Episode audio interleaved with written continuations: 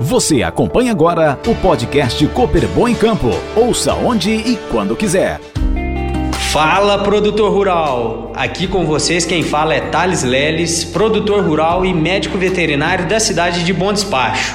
Estamos começando mais um Cooper Bom em Campo, o nosso podcast semanal da cooperativa de Bom Despacho. Pois é, galera, a gente trouxe alguns temas aí nos programas anteriores e hoje eu gostaria de trazer uma dúvida que eu tenho própria, lá de casa mesmo, sabe? Alguém aí já ouviu falar de energia solar? Você sabe do que, que se trata? Pois é, eu andei dando umas pesquisadas, dando uma olhada nesse assunto e achei que pode ser interessante da gente discutir isso. Mas como eu não tenho propriedade para falar sobre isso, aliás, eu sou médico veterinário, né? Não sou engenheiro nem nada. Eu trouxe um colega para falar conosco sobre esse assunto tão importante no dia de hoje. Eu estou aqui com Evaristo, meu colega e amigo de longa data, para falar conosco sobre energia solar no campo. Evaristo, dá um oi para a galera e se apresenta aí, por favor. Olá, turma, tudo bem? É, então, como meu amigo Thales já, já disse, sou Evaristo, aqui da Conceito Sustentável.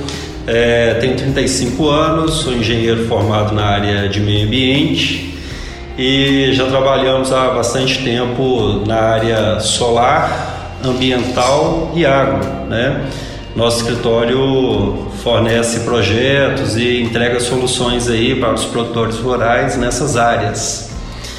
E obrigado, Thales, pelo convite, obrigado aí pela oportunidade de estar trocando essa ideia uh, sobre energia solar, sobre energia sustentável e poder levar para vocês aí mais informações sobre o tema, né? Um tema que está tão atual, um tema que é tão relevante tanto para o meio ambiente quanto para a economia do produtor rural que todo mundo quer, né? Bom demais, Evaristo. Cara, eu gostei do nome da empresa porque conceito sustentável é uma coisa que a gente tem que levar para o campo, né? São conceitos de sustentabilidade para dar cada vez mais longevidade para o produtor no campo, né? Com certeza. E se a gente não preservar, se a gente não pensar de forma sustentável, eu acho que todo mundo está fadado ao fracasso no campo, né, cara?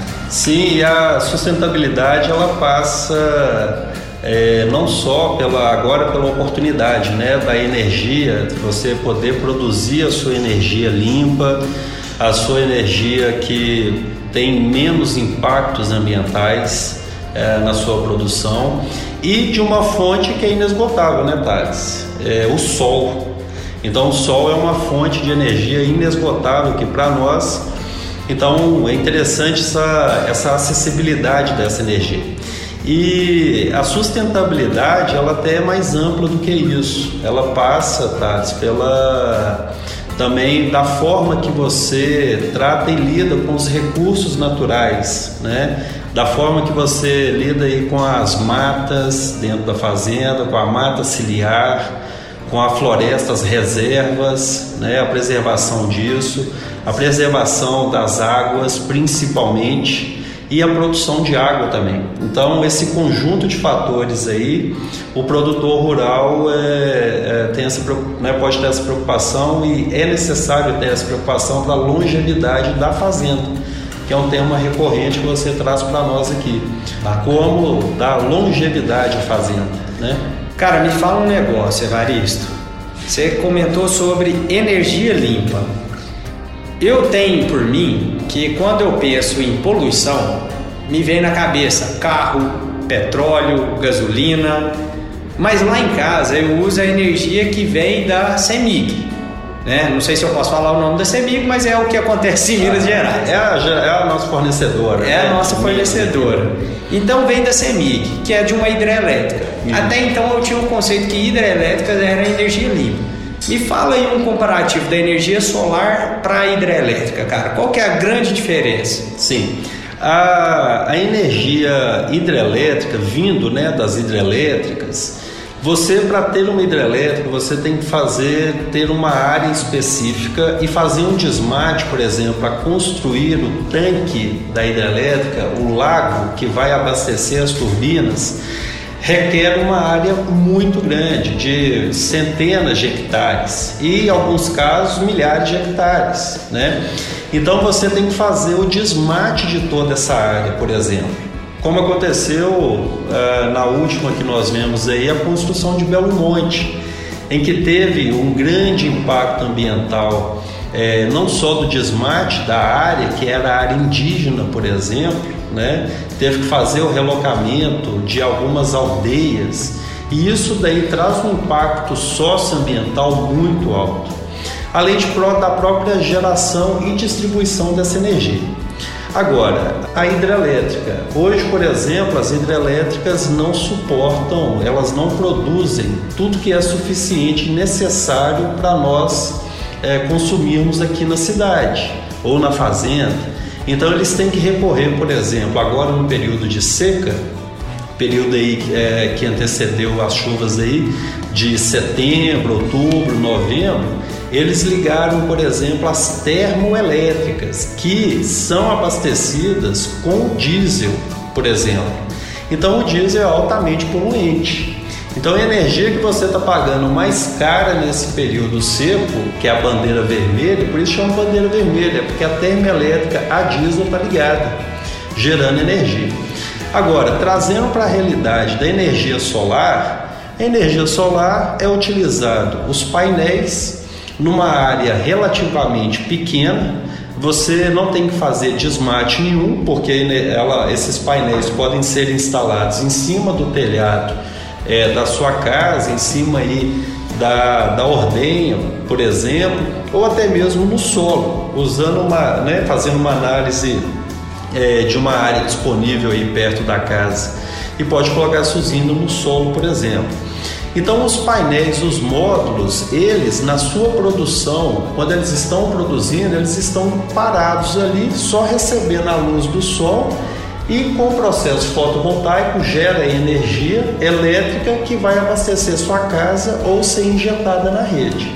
Então, fazendo um comparativo rápido, hidrelétrica você tem que fazer um desmate muito grande, fazer relocamento ali de espécies, animais, relocamento né, o deslocamento de, de aldeias indígenas, no caso da, da Belo Monte, que a gente citou, e para você produzir na energia solar, você precisa de uma, um espaço pequeno.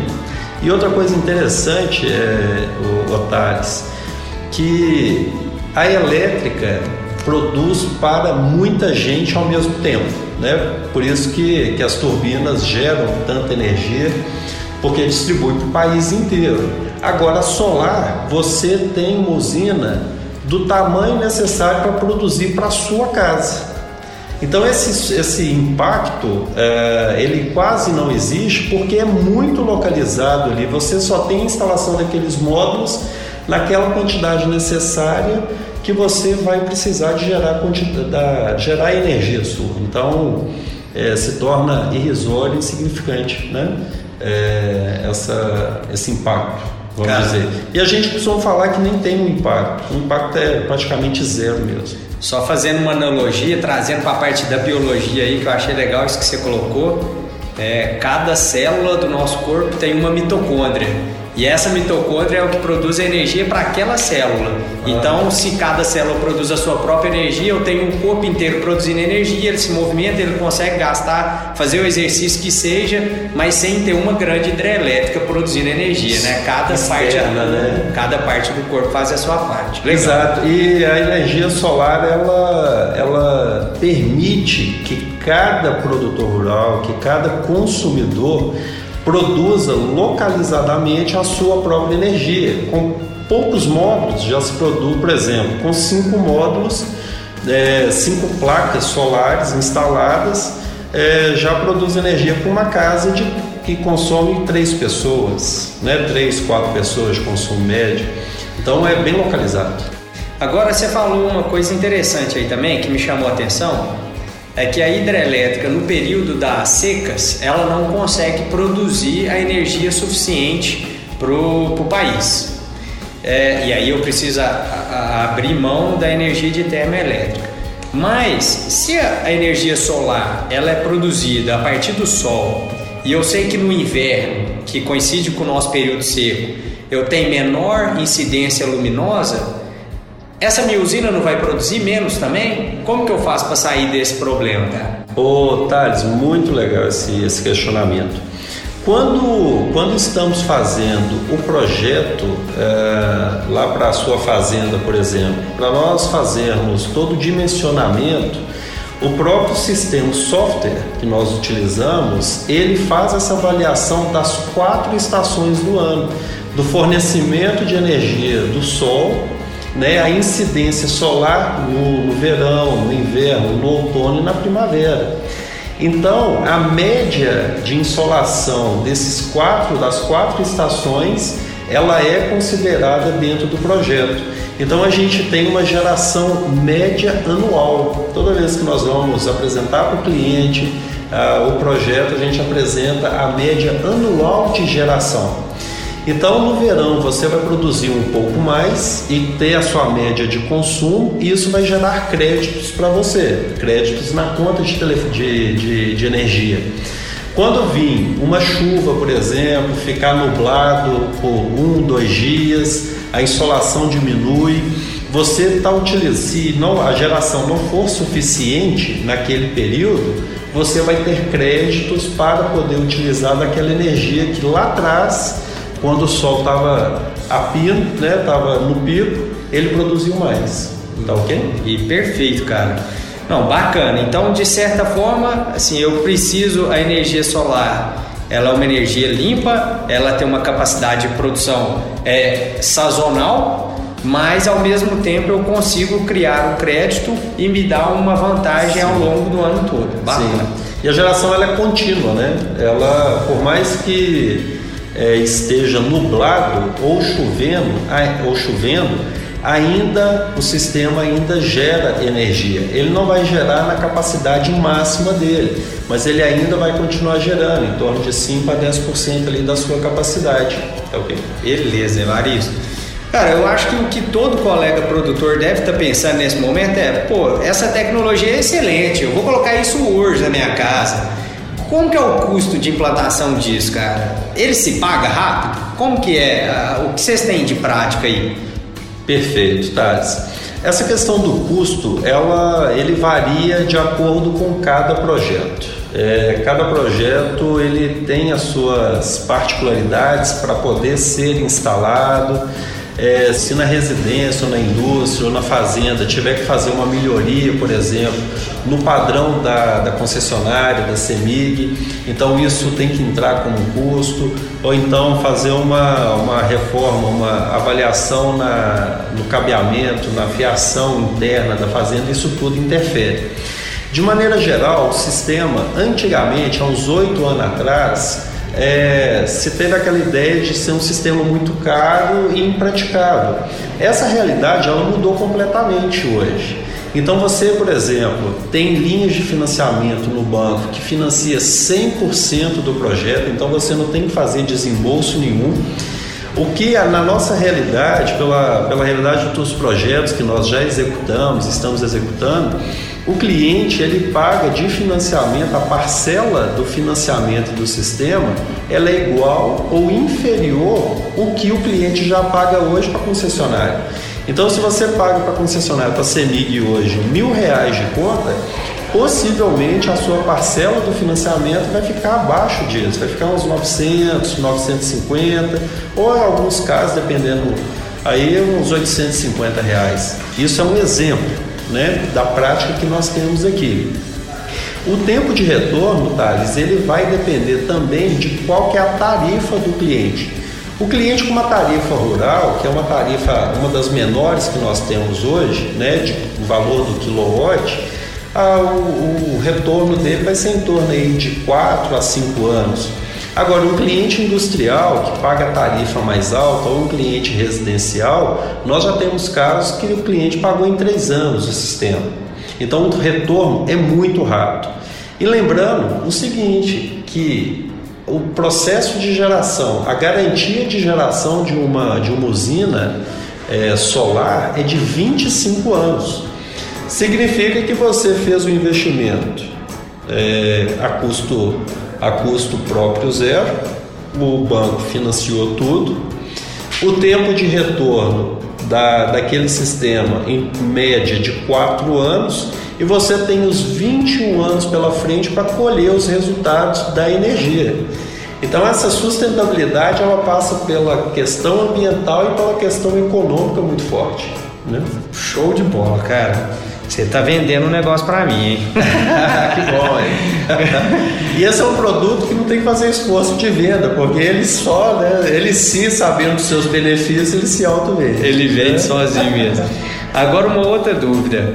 É, a energia rural, cara, a gente sempre tem aquele preconceito, porque lá em casa é assim, eu acho que a maior parte dos nossos colegas deve pensar a mesma coisa. Choveu, vai dar problema, deu um raio, vai cair a energia. Sim. Eu consigo é, ter uma tranquilidade maior de fornecimento tendo a energia solar ou não, cara? Olha, é, e até isso é uma questão que entra aí talvez como uma, uma desvantagem do sistema, que ela é altamente contornável, né? É, o sistema ele tem dois tipos: o on-grid, que é ligado à rede da concessionária, à rede da CEMIG.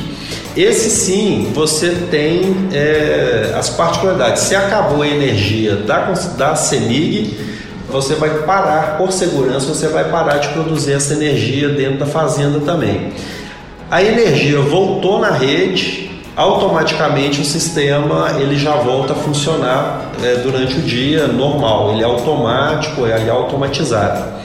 Então sempre tem que haver energia é, transitando na rede para esse sistema funcionar, tá ok? Esse é o sistema on-grid. O sistema off-grid ele é desligado, desconectado da rede. Esse sistema você vai gerar toda a energia que você precisa e vai armazenar ela em baterias dentro da sua própria fazenda. Aí é uma vantagem que você pode se desconectar da rede externa, né? se, se assim for, for a necessidade. É, qual que é a desvantagem desse sistema, por exemplo? É, uma fazenda uma indústria, uma casa que consome grande, é, grande quantidade de energia, você vai precisar de um banco de baterias muito grande, o que talvez torna inviável nesse primeiro momento, porque o custo de baterias ainda é um pouco alto, tá? É, se você tem que ligar na fazenda, por exemplo, um motor é, de muitos cavalos, a bateria não vai conseguir suportar ligar esse motor, então você vai precisar ainda da energia externa com é, uma, uma, capacidade maior aí para poder tocar esse, esses motores. Então, cada caso, Thales, tem que ser analisado individualmente para poder passar para o cliente uma segurança maior de ser o melhor projeto para ele, para o uso dele. Né? É, bateria é problema em todo lugar, cara. Meu celular, se fosse bom de bateria, durava mais tempo, né? É, que... E no sistema solar não é diferente, porque a bateria ela tem a durabilidade de 8 anos. Uhum. Então tem que ser trocado esse, esse banco de baterias quase que de 8 em 8 anos, que é o tempo de permanência, de durabilidade dela. Perfeito. Né? E falando de coisa boa, melhorando ainda mais a rentabilidade do produtor, é, você falou que a energia rural é a energia mais barata. E a energia urbana, é, ela é um pouco mais cara, sim, né? Sim, sim. Eu, como produtor rural, cara, que tenho casa na cidade, eu posso fazer uma compensação da energia que eu produzo na fazenda com a minha conta da cidade? Excelente, excelente. Toda geração de energia, Otales, se você gerou na fazenda, você pode sim cadastrar e fazer a transferência desses créditos para qualquer residência ou indústria dentro do estado de Minas Gerais. Basta que as contas estejam no mesmo CPF ou no mesmo CNPJ. Então nós podemos produzir energia aqui em Ponte Despacho e abastecer uma casa, um apartamento em Belo Horizonte, por exemplo ou pode produzir energia lá na fazenda, é, é, aqui em Bom Despacho, e abastecer uma indústria no sul de Minas perfeitamente. A, a legislação permite é, que isso seja feito. Tá? Bom demais, Evaristo. Cara, eu acho que por mim tá bem tranquilo. É um investimento que eu vou pensar seriamente em fazer lá na fazenda. Nós vamos conversar depois daqui, fazer uma Opa. propostinha legal, descontinho especial Com aí pra gente. Vamos conseguir te atender lá, viu? Então, para você produtor rural que ficou na dúvida ou ainda é, precisa pensar um pouco mais, procure o pessoal aqui da Conceito, venha conversar com o Evaristo. Mas para mim ficou bem claro, energia solar ela é sustentável, ela vem de uma fonte que basicamente é inesgotável, ela é limpa e economicamente viável. Então pode vir aqui no Conceito conversar com o Evaristo ou com qualquer outro consultor na rua São Paulo 59, no centro de Bom Despacho. Pertinho da Cooperbon, do lado, bem lembrado, Evaristo. então, galera, nós vamos ficando por aqui. Qualquer dúvida, entre em contato com o pessoal da Conceito ou da Cooperbon. Eu fico aqui e um abraço para todo mundo. Até a próxima. Beijo abraço, até mais. Você acompanhou o podcast Cooperbon em Campo, toda semana com um conteúdo diferente para você.